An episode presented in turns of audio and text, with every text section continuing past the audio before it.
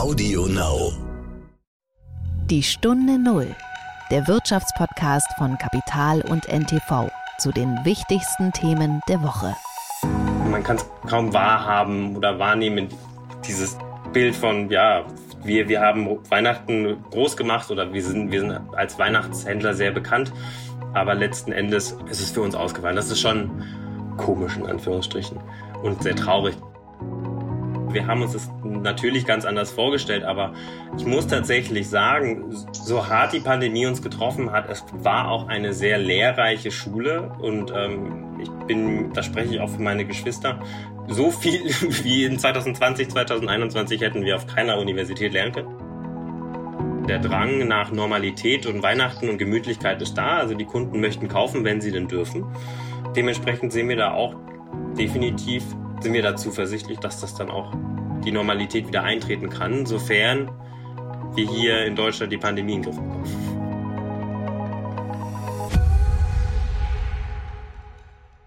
Herzlich willkommen zu dieser letzten Folge in diesem Jahr zur Weihnachtsfolge von Die Stunde Null. Mein Name ist Horst von Butler.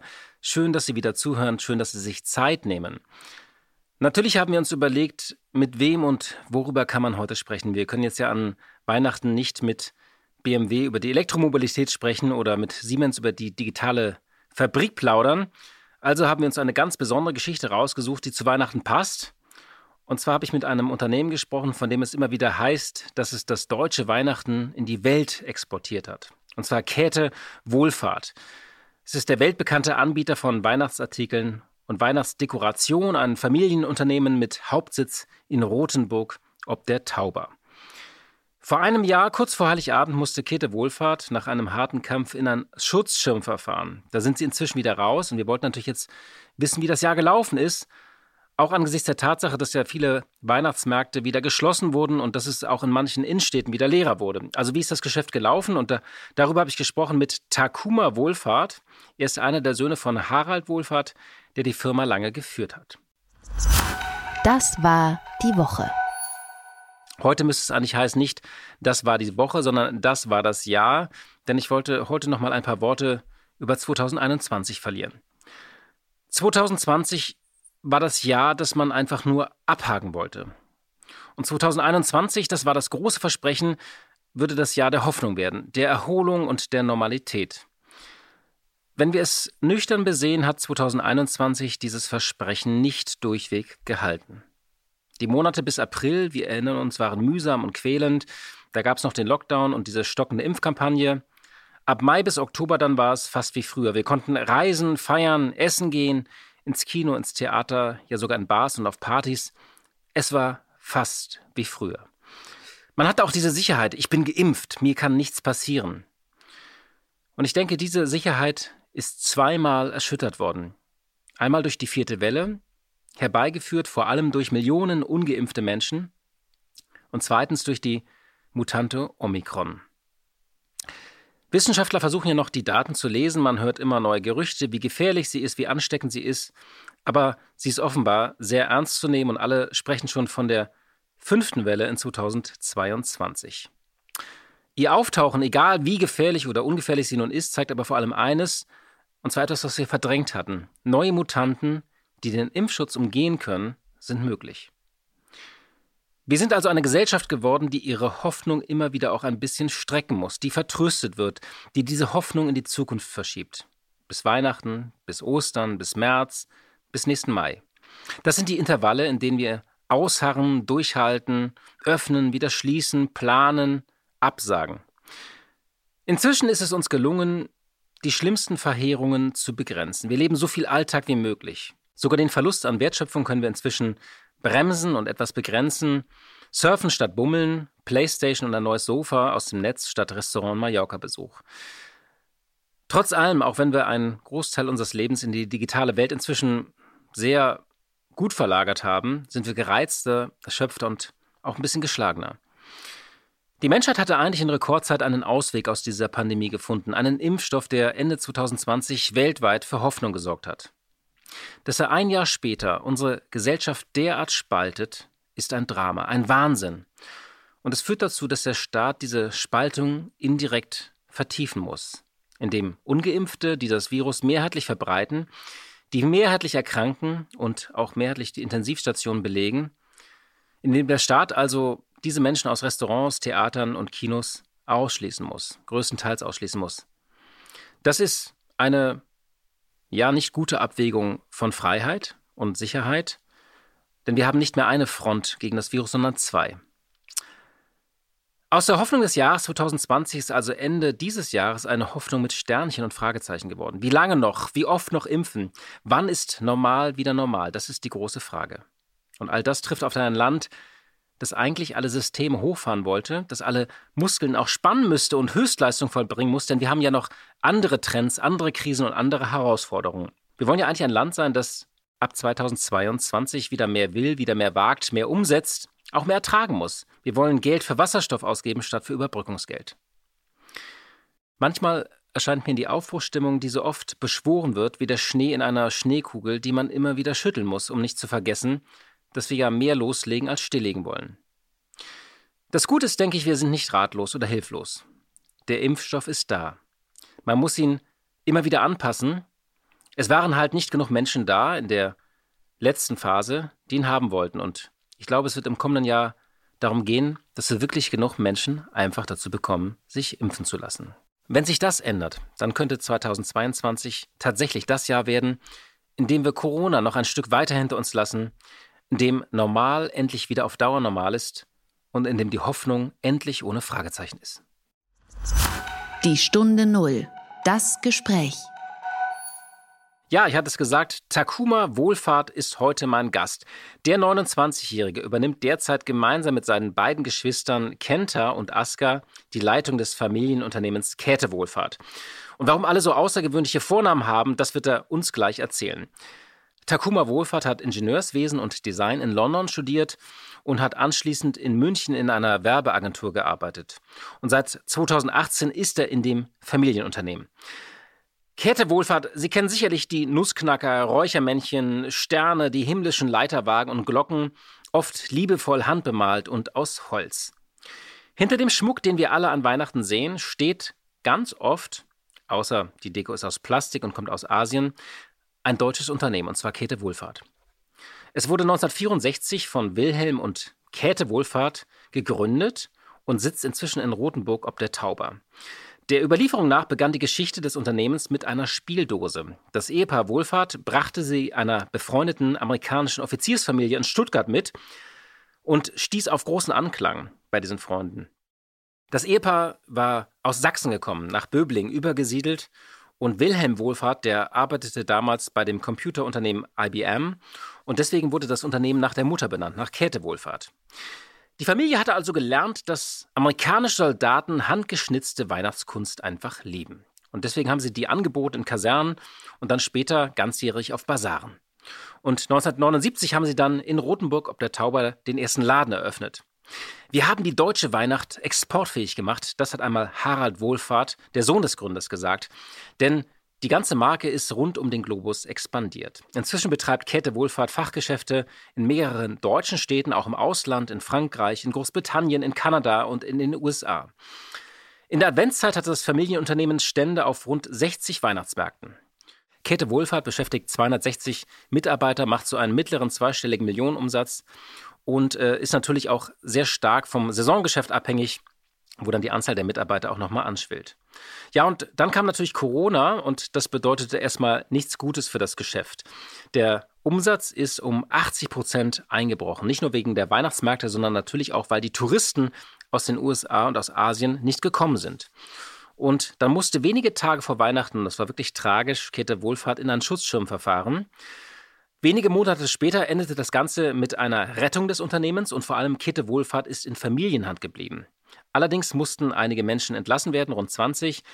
Das Unternehmen musste auch Läden schließen und das Sortiment straffen und natürlich auch den Onlinehandel ausbauen. Also es braucht einen neuen Plan. Und über all das, über wie die Lage jetzt eigentlich ist, habe ich mit Takuma Wohlfahrt gesprochen.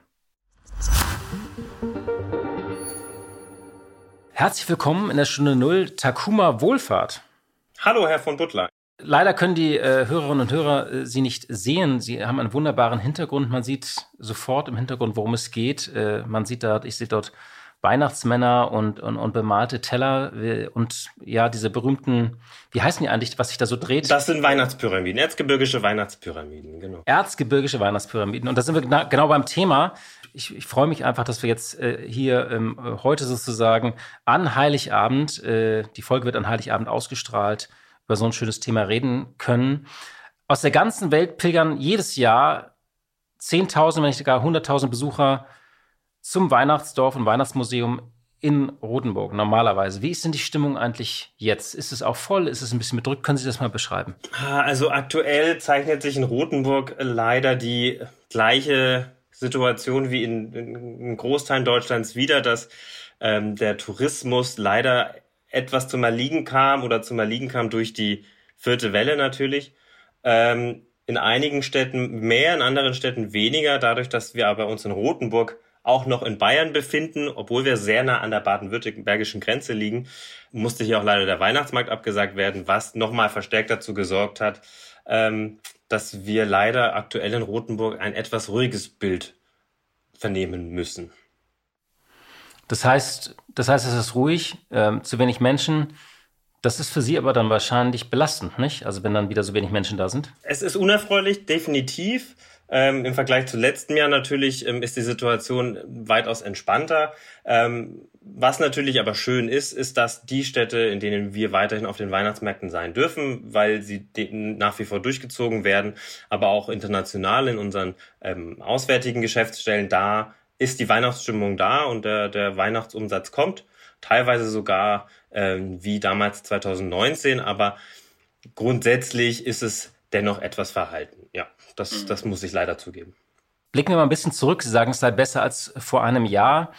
Können Sie sich noch mal daran erinnern, wie haben Sie das erlebt, das Insolvenzverfahren vor einem Jahr oder das Schutzfirmenverfahren wenige Tage vor Heiligabend?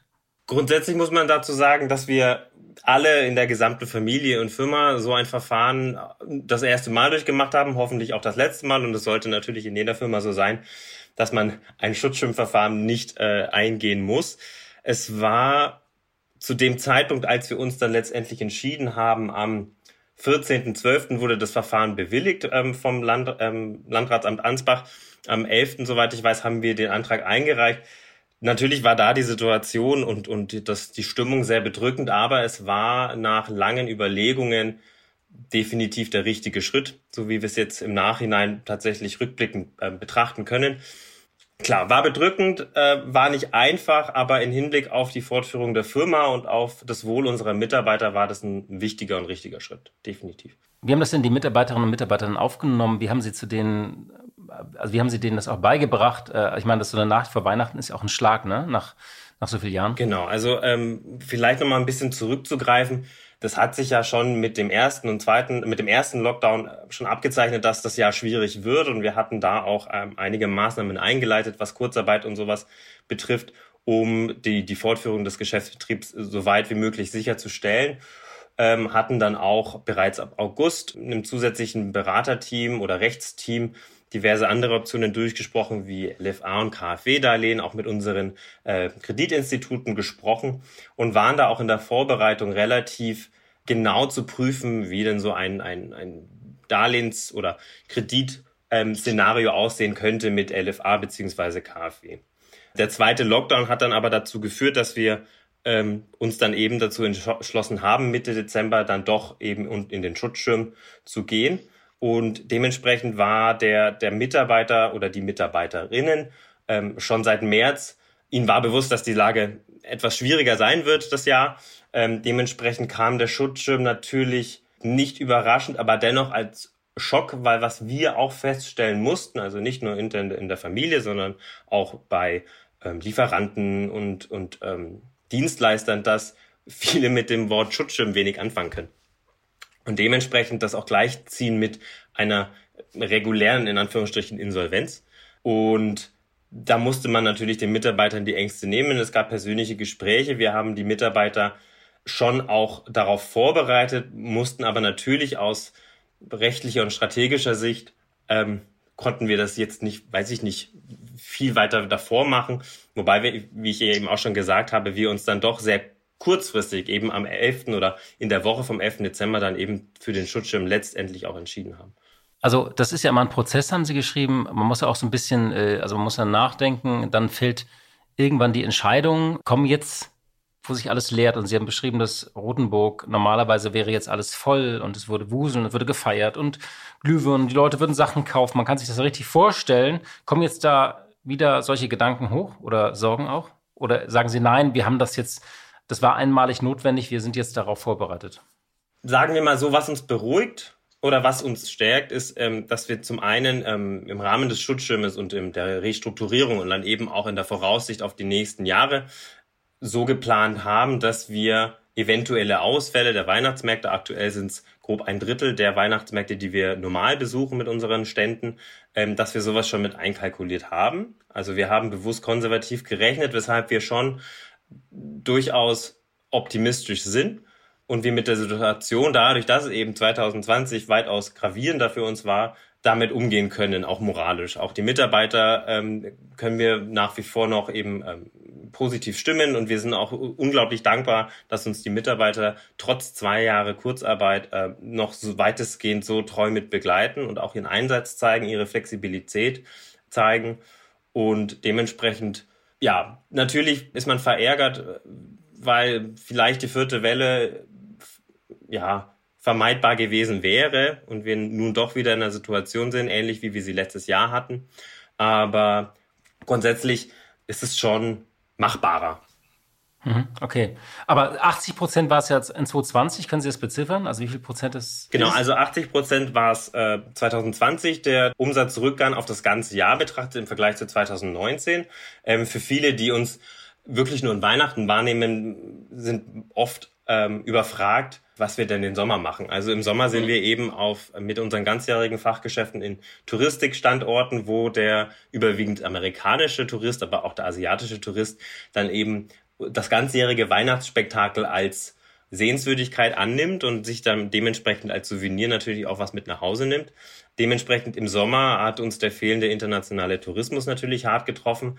Ähm, Im Winter dann der zweite Lockdown und die abgesagten Weihnachtsmärkte. Dieses Jahr ähm, ist es so, dass wir auch nach wie vor einen Umsatzrückgang haben ähm, im Vergleich zu 2019 zwischen 20 und 60 Prozent. Das kommt immer wieder auf den Standort an.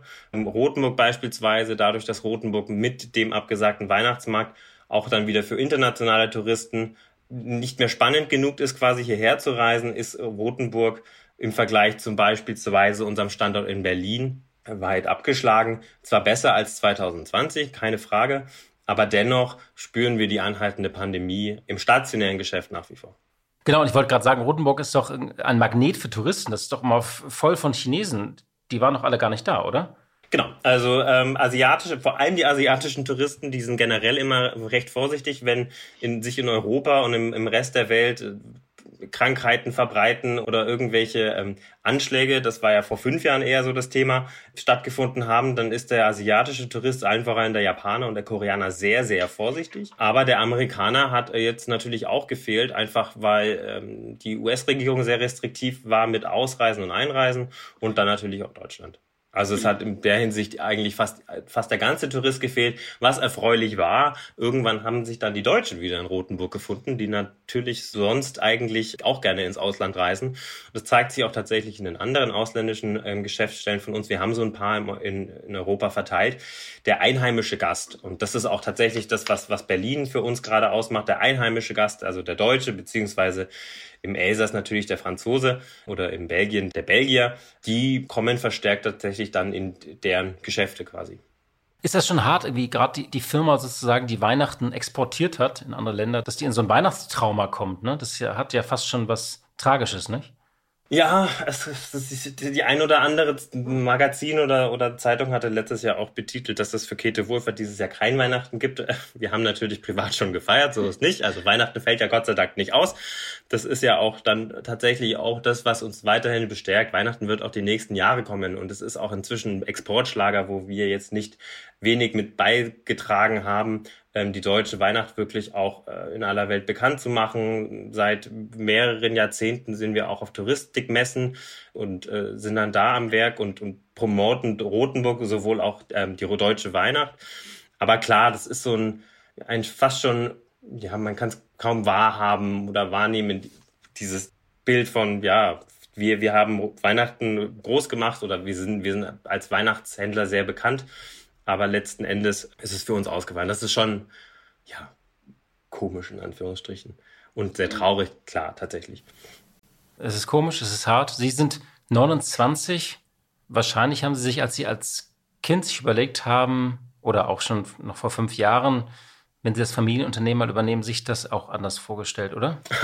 Den, den Einstieg haben, haben, hab ich mir und meine Geschwister uns definitiv anders vorgestellt. Ähm, also ich bin seit 2000, Ende 2018 wieder im Unternehmen. Meine Schwester folgte ein Jahr darauf. Mein Bruder ist schon ein bisschen länger wieder da. Aber so dieses Dreiergespann sich in die Firma zu integrieren und auch tatsächlich mit dem mittelfristigen Ziel von unserem Vater das Tagesgeschäft abzunehmen, das haben wir uns definitiv anders vorgestellt. Wir waren tatsächlich 2019 voller Euphorie, weil sich 2020 eigentlich äh, wieder die Passionsfestspiele in Oberammergau abgezeichnet haben, was ähm, nochmal für mehr amerikanischen Tourismus in Süddeutschland ähm, sorgt und bei uns natürlich dann auch entsprechend mehr Umsatz. Aber äh, dann kam eben die Pandemie und somit ja auch die Absage der Passionsfestspiele. Also wir haben uns das natürlich ganz anders vorgestellt, aber ich muss tatsächlich sagen, so hart die Pandemie uns getroffen hat, es war auch eine sehr lehrreiche Schule und ähm, ich bin, da spreche ich auch für meine Geschwister, so viel wie in 2019, äh 2020, 2021 hätten wir auf keiner Universität lernen können. Was haben Sie gelernt zum Beispiel? Also was, was haben Sie so mitgenommen? Also klar, diese, so ein, so ein ähm, Schutzschirm hört man immer oder liest man immer in der Zeitung oder sieht man in den, in, in den Nachrichten und ähm, das ist dann so ein, so ein sehr abstrakter Begriff, wenn man nicht mit Insolvenzrecht sich täglich auseinandersetzt. Zum einen das, also dieses ganze rechtliche, was man auch, also ich habe Ingenieurswissenschaften studiert, meine Schwester BWL, die hätte es wahrscheinlich am ehesten noch im Studio mitbekommen. Alleine das, aber auch zwischenmenschliche Dinge. Also ich, wir waren gerührt, wie sich unsere Mitarbeiter für uns, für die Familie, für die Firma eingesetzt haben. Auch dieses ganze People Management, also wo man schauen muss, okay, wie motiviert man in so einer Extremsituation, was sich natürlich dann auf in Zukunft dann weitaus weniger gravierende Situationen natürlich auch positiv auswirkt.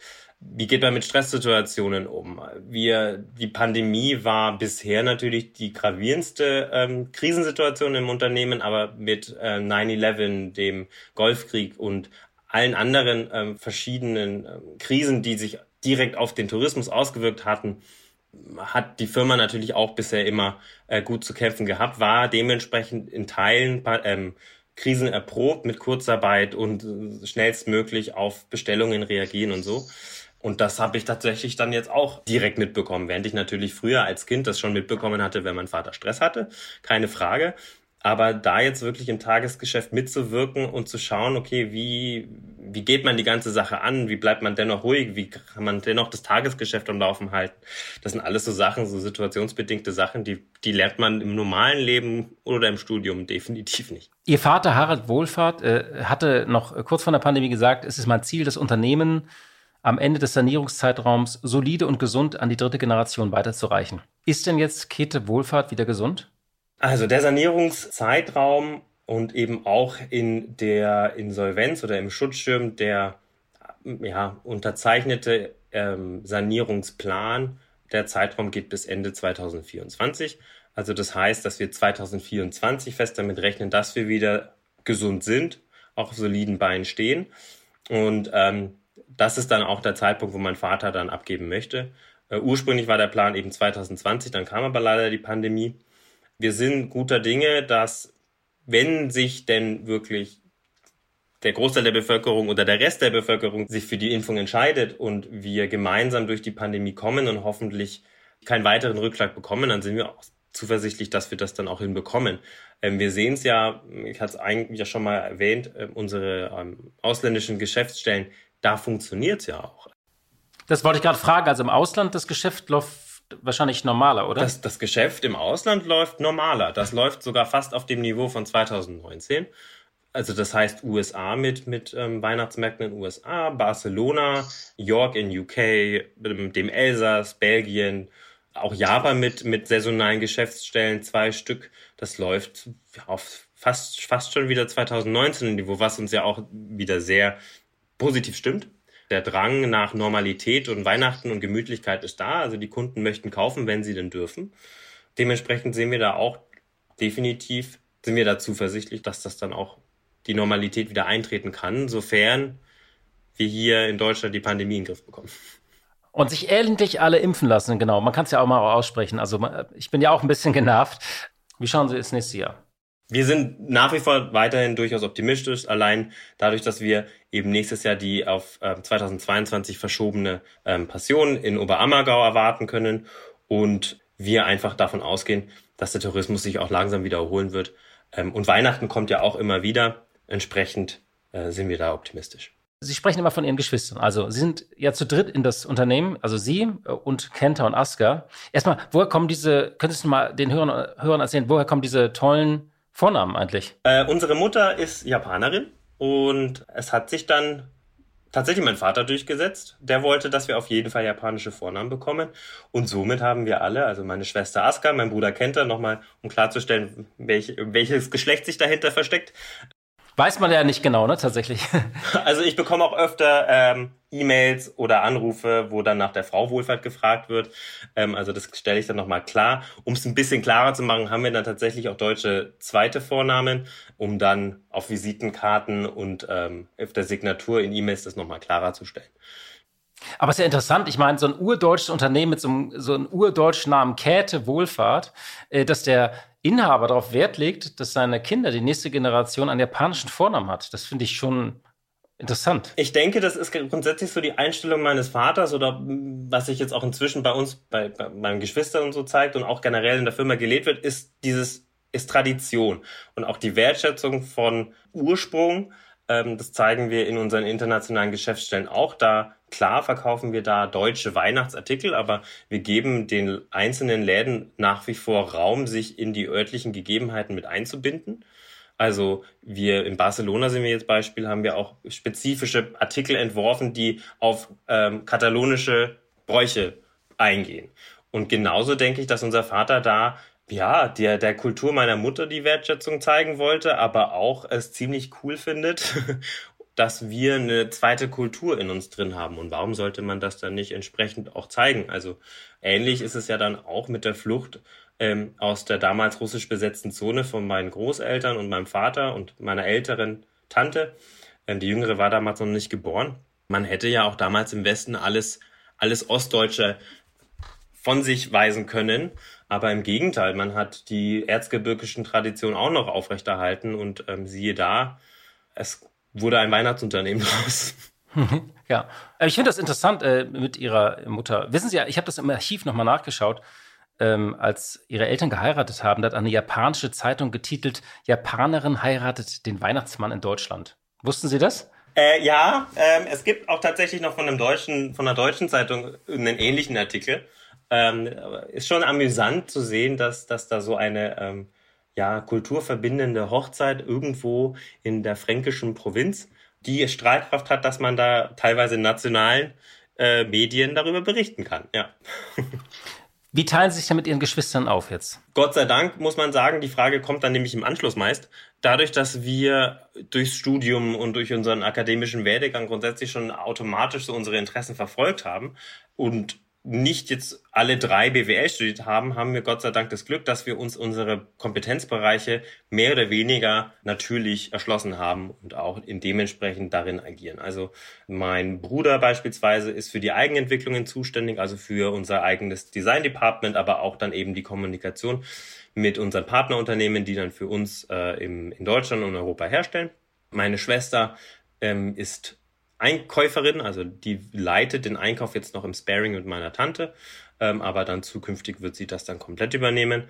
Und ich ähm, bin im Tagesgeschäft für das Thema Marketing, Markenentwicklung, Kommunikation zuständig, habe aber auch dann in Zukunft die Aufgabe oder werde dann tatsächlich in Zukunft noch mehr von meinem Vater direkt übernehmen, weil dann eben die Geschäftsführung äh, in aller Voraussicht nach bei mir dann ähm, angesiedelt wird. Dementsprechend ist natürlich neben dem Tagesgeschäft alles andere, was einen zukünftigen Geschäftsführer so betrifft, dann auch auf meinem Tisch.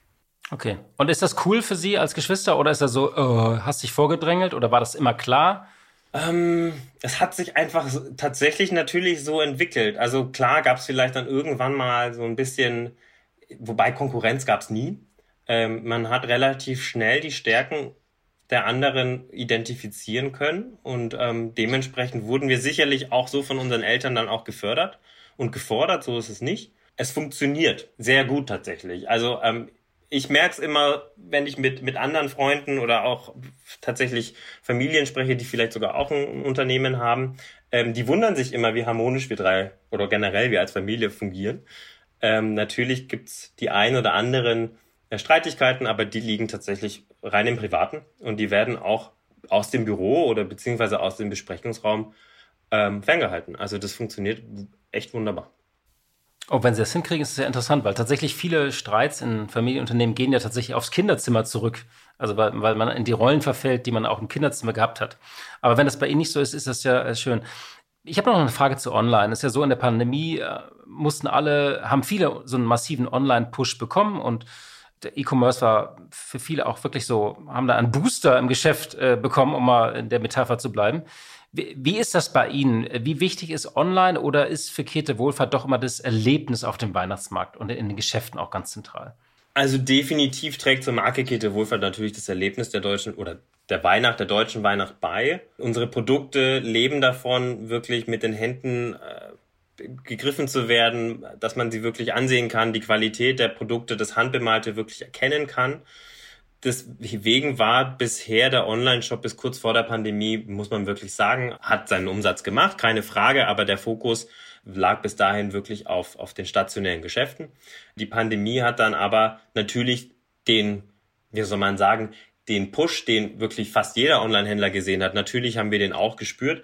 Und Gott sei Dank muss man da sagen, dass wir schon vor der Pandemie, also 2019, mit der Neugestaltung unseres Online-Shops begonnen haben. Also das hat sich wirklich ausgezahlt, dass wir wirklich im Online-Shop Umsatzsteigerungen im Vergleich zu 2019 von über 100 Prozent machen konnten und tatsächlich auch abarbeiten konnten. Also das waren, das war tatsächlich da eine Hürde, aber da auch wieder dank der Flexibilität unserer Mitarbeiter, dadurch, dass Läden geschlossen waren, hatten wir dann Mitarbeiter in die Logistik schicken können, um das alles, dieses ganze Bestellaufkommen wirklich auch abzuarbeiten. Wir sehen für den Online-Shop auch in Zukunft weiter Wachstumspotenzial, keine Frage. Für uns ist aber, ich will es nicht als Problem betiteln, sondern eine große Aufgabe wird aber für uns sein, dieses Gefühl, dieses hochemotionale, was man einfach in den Läden wunderbar erfahren kann, ins Digitale zu übersetzen. Und ähm, dann natürlich auch mit einer digitalen Kommunikation auch neue Kunden für uns zu begeistern. Also da ist definitiv Potenzial da. Wir haben sehr treue Stammkunden, die wir aber dann natürlich nicht vergraulen dürfen mit etwaiger neuer Art der Kommunikation, wobei natürlich der Markenkern bei allen Erneuerungen natürlich der, der gleiche bleiben wird. Ist wahrscheinlich so ein Kanal wie Instagram dann auch für Sie jetzt äh, wichtiger als äh, andere Kanäle, oder? Also genau, also Instagram eine Rolle spielt. Ne? Instagram ist definitiv äh, immer wichtiger geworden, wobei wir da auch behutsam und organisch ähm, wachsen und tatsächlich die letzten zwei, zwei Jahre exponentiell gewachsen sind, ähm, aber auch einfach nach wie vor ähm, Facebook oder eben auch ähm, einfach Online-Kampagnen ähm, sind da ein sehr gutes Medium, um da mit den Kunden in Kontakt zu kommen. Ähm, eine neue Art der PR ist natürlich auch sehr wichtig und grundsätzlich einfach so ein bisschen die Verjüngung unserer gesamten Kommunikation. Die ersten Versuche sind mit meinem Einstieg ähm, gestartet und die haben sich in der Pandemie Gott sei Dank auch ausgezahlt. Also das war auch während der Pandemie, während letzten Jahres dann doch auch ein sehr schöner Effekt oder ein, schönes Gefühl zu sehen, dass was man dann trotz Pandemie umsetzt, ähm, fruchtet. Sie haben äh, so ähm, auf, auf lokale Bedürfnisse in, in Spanien so gerade ein bisschen Beispiel genommen. Haben Sie mit irgendeiner Figur oder irgendeinem Produkt auf diese Pandemie reagiert? Also äh, gibt es eine irgendeine Figur, die eine Maske äh, im Gesicht gemalt hat? Oder sagen Sie, nee, damit, damit fangen wir gar nicht erst an? Ähm, da haben wir uns tatsächlich dagegen entschieden. Also wir haben schon seit Jahren als Räuchermann und Nussknacker und irgendwelche Baumbehänge Berufe als Motive schon länger da. Also wir haben dann schon ähm, Kommunikation mit unseren ähm, Arztmotiven und Polizei- und Helfermotiven ähm, schon ähm, verstärkt gestartet. Aber wir haben uns tatsächlich dagegen entschieden, aus einem doch relativ ernsten Thema der Pandemie und da ja, einen Profit rauszuschlagen im Sinne von, okay, wir machen da jetzt einen Scherz draus und machen hier diesen Weihnachtsmann mit Maske oder so. Da haben wir uns dagegen entschieden. Der Nussknacker sozusagen hat auch einfach keine Maske. Der hat keine Maske, wobei wir natürlich, wir haben ähm, in dem einem oder anderen Geschäft quasi als, als ähm, Signal für den Kunden dem Nussknacker, der vom Laden steht, eine Maske angezogen. Von wegen hier herrscht Maskenpflicht, das haben wir auf jeden Fall gemacht, auch, auch in, in anderen Beschilderungen und so. Das haben wir, ähm, aber wir haben dem Produkt selbst keine Maske aufgezogen. Zum Schluss noch mal eine Frage. Freuen Sie sich auf Weihnachten? Ja? Und können Sie das in Ruhe feiern? Auf jeden Fall. Also, ähm, obwohl wir 365 Tage im Jahr mit Weihnachten zu tun haben, ist Weihnachten für uns nach wie vor, auch für die gesamte Familie, aber auch für die Mitarbeiter, wird es noch gefeiert. Wir freuen uns jedes Jahr darauf. Wir haben uns auch letztes Jahr darauf gefreut. Einfach weil es für uns weitaus mehr ist als in Anführungsstrichen nur das Weihnachtsfest, sondern die Ursprünge der Firma liegen in Weihnachten. Ähm, wir haben an Weihnachten so ein bisschen auch das Gefühl, dieses nach getaner Arbeit können wir uns endlich entspannen. Und da kehrt auch wirklich mal selbst bei uns dann äh, Ruhe ein. Und ähm, wir freuen uns jedes Jahr drauf. Es gibt immer das gleiche Essen, bis auf den Nachtisch, der variiert ein bisschen, aber da wird Tradition auch noch gelebt. Takuma Wohlfahrt, herzlichen Dank für dieses Gespräch und viele Grüße nach Rothenburg ob der Tauber. Vielen Dank, Herr von Butler, und frohe Weihnachten. Das wünsche ich Ihnen auch. Ja, liebe Hörerinnen und liebe Hörer, ich danke für Ihre Zeit, ich danke für Ihre Treue und wir möchten den heutigen Podcast ausklingen lassen mit einem Potpourri. Denn wir haben wieder über 50 Folgen in diesem Jahr gemacht. Es war wirklich wieder eine tolle Reise durch die deutsche Wirtschaft in einer ganz besonderen Phase. Wir waren bei Startups und bei Konzernen, haben mit Gründerinnen gesprochen und mit Managern. Wir waren bei ThyssenKrupp, haben über grünen Stahl gesprochen. Äh, mit Celonis, das wertvollste deutsche Startup, äh, waren wir. Ich habe mit Politikern gesprochen, wir haben den Wahlkampf begleitet. Also es war wirklich ein buntes, aufregendes Jahr. Und wir haben jetzt einige schöne Zitate nochmal für Sie zusammengestellt. Und ich verabschiede mich für dieses Jahr. Ich werde mit der Stunde Null wieder live sein und on air am 14. Januar. Und bis dahin wünsche ich Ihnen ein frohes Weihnachtsfest. Kommen Sie runter, schalten Sie ein bisschen ab. Ich werde es auch tun. Machen Sie das Handy auch mal aus. Man muss auch nicht immer den Status checken. Also, machen Sie es gut, frohe Weihnachten und wir hören uns hoffentlich im neuen Jahr wieder. Wie schaffen wir es, die Regenerationsfähigkeit der Erde nicht zu überlasten? Und das ist eine wirtschaftliche Frage. Also wir reden ja die ganze Zeit davon, dass es ein ökologisches Problem ist. Das ist es ja natürlich, weil wir sonst nicht mehr existieren können. Aber rein aus wirtschaftlichen Gründen ist es angesagt, relativ schnell und bald zu reagieren. Also ich glaube, man muss sagen, wir als Deutschland ähm, geraten in das Schlusslicht, äh, wenn es darum geht, eben ähm, am Kapitalmarkt vorzusorgen. Und das, glaube ich, in einer Zeit, ähm, wo wir in Europa ohnehin hinterherhinken, wenn es darum geht, durch Technologie Wert zu schaffen. Es ist schon davon auszugehen, dass nach der Krise die Dinge anders sein werden wie vor der Krise. Also das kann man historisch auch sehen. Alle großen Krisen, die es gegeben hat, das waren oft Pandemien oder sogar Kriege, wo die Infrastruktur auch wirklich kaputt gegangen ist, hat dazu geführt, dass es einen Veränderungsschub in der Gesellschaft gegeben hat. Das ist eine Wahrheit, an der keiner von uns vorbeikommt. Ein Ausbau der Schieneninfrastruktur ist erforderlich, also neue Schienen. Das kostet erstens Geld, das Geld ist da, aber die Prozesse dauern. Wenn man ein kleines Positives rausziehen kann aus dieser Pandemie, und man darf eigentlich nicht positiv sagen, aber man versteht schon, was ich meine, ist, dass wir umso mehr nochmal jetzt äh, bewusst geworden sind, wie fragil wir doch sind als Menschen und als Gesellschaft. Inzwischen sind die Stahlpreise über 40 Prozent gestiegen, die Preise für Plastik über 61 Prozent gestiegen. Da tut sich viel. Ähm, das spüren natürlich auch die Endkonsumer hier in Europa ganz stark in den verschiedenen Bereichen. Und wir natürlich als Händler auch, weil das die Marge äh, auffrisst. Mir war sehr früh klar, dass man mit Technologie äh, sicher das Leben verbessern wird können äh, und auch äh, Leben und Umwelt in Harmonie entwickeln kann. Äh, und insofern äh, ist jetzt eine gute Zeit auch, äh, das umzusetzen.